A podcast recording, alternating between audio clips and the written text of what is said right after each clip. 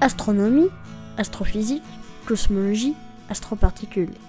Ça se passe là-haut, par Eric Simon. Quelle est vraiment la densité d'hydrogène neutre dans le voisinage du Soleil, c'est-à-dire dans le milieu interstellaire? C'est à cette question que se sont attaqués des astrophysiciens américains pour départager deux mesures antérieures discordantes. Pour y répondre, ils ont exploité des mesures des flux de particules effectuées par la sonde New Horizons, qui explore les confins du système solaire. Ils publient leurs résultats dans The Astrophysical Journal. Le milieu interstellaire n'est pas vide. Il est rempli de photons et de neutrinos, comme le milieu intergalactique, mais aussi d'atomes d'hydrogène, des protons plus électrons, avec une densité très faible, mais mesurable avec nos instruments. L'idéal pour mesurer cette concentration serait de sortir complètement de la zone d'influence du Soleil, l'héliosphère, comme l'ont fait les deux sondes Voyager.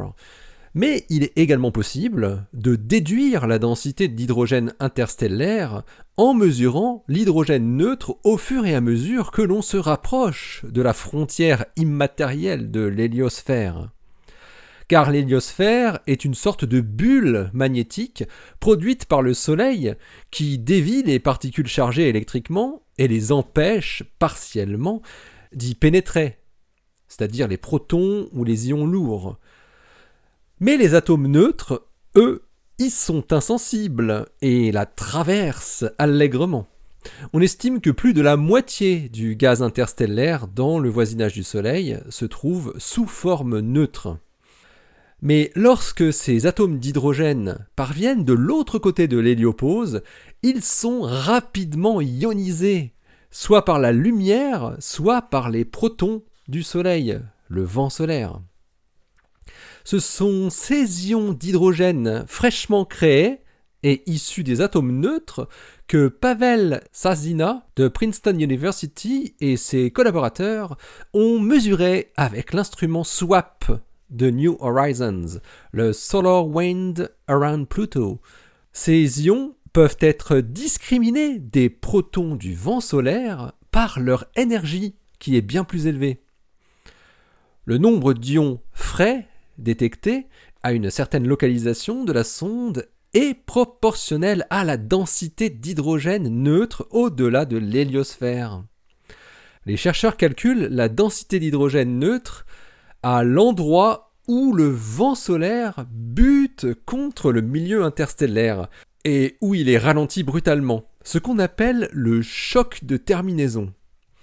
La valeur qu'ils obtiennent pour la densité de l'hydrogène neutre du milieu interstellaire à cette localisation vaut 0,127 atomes par centimètre cube, ce qui peut se voir comme une densité de 1 atome d'hydrogène dans un d'espace de 2 cm de côté. Ce n'est pas vide, mais ce n'est pas très dense non plus. En 2001, une estimation à partir des données de la sonde Voyager 2 sur le ralentissement du vent solaire avait été effectuée et trouvait une valeur très proche pour cette densité d'hydrogène neutre.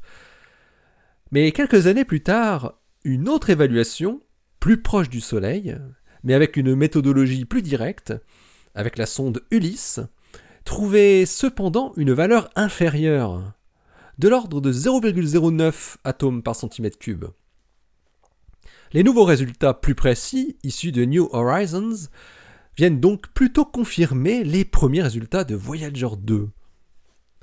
Les données de la sonde Ulysse semblaient sujets, il est vrai, à de plus fortes incertitudes, ces mesures étant effectuées à une distance du Soleil relativement proche, en deçà de l'orbite de Jupiter, où les protons énergétiques, venus des atomes neutres de l'extérieur du système solaire, deviennent de plus en plus rares et ont subi une grosse filtration dans l'héliosphère, menant à une incertitude importante. Zvazina et son équipe montrent en effet des paramètres de l'étude d'Ulysse était en fait sous-estimé de 35%. En corrigeant la valeur de ce paramètre, on retombe sur une valeur de densité de l'hydrogène neutre au niveau du choc de terminaison qui est cohérente entre les trois mesures différentes, environ 0,125 atomes par centimètre cube. La localisation très éloignée de New Horizons, aujourd'hui à 49 unités astronomiques de la Terre, similaire à celle de Voyager 2 par rapport à Ulysse, a fait ici la différence. À partir de la densité atomique au choc de terminaison, les astrophysiciens peuvent calculer quelle doit être la densité d'hydrogène neutre au-delà de l'héliopause dans le milieu interstellaire, et si le Soleil n'existait pas, c'est-à-dire sans aucune perturbation il trouve la valeur de 0,195 plus ou moins 0,033 atomes par centimètre cube, ce qui fait un atome d'hydrogène dans un volume de 5,1 cm3, ou euh, si vous préférez, 195 atomes dans un litre d'espace interstellaire. Une valeur qui se trouve d'ailleurs cohérente avec ce qui peut être observé dans des nuages interstellaires, nuages entre guillemets, euh, à proximité du Soleil. Alors on peut s'amuser à comparer cette valeur de 195 atomes par litre d'espace interstellaire avec le nombre d'atomes dans un litre d'eau sur Terre par exemple, des atomes d'hydrogène et d'oxygène, équivaut 10 puissance 26 atomes par litre. 100 millions de milliards de milliards par litre. Ce qui nous donne une idée du vide, entre guillemets, qui existe entre les étoiles. L'article de Pavel Zvazina et ses collaborateurs est paru dans The Astrophysical Journal, le volume 903, euh, daté du 30 octobre 2020.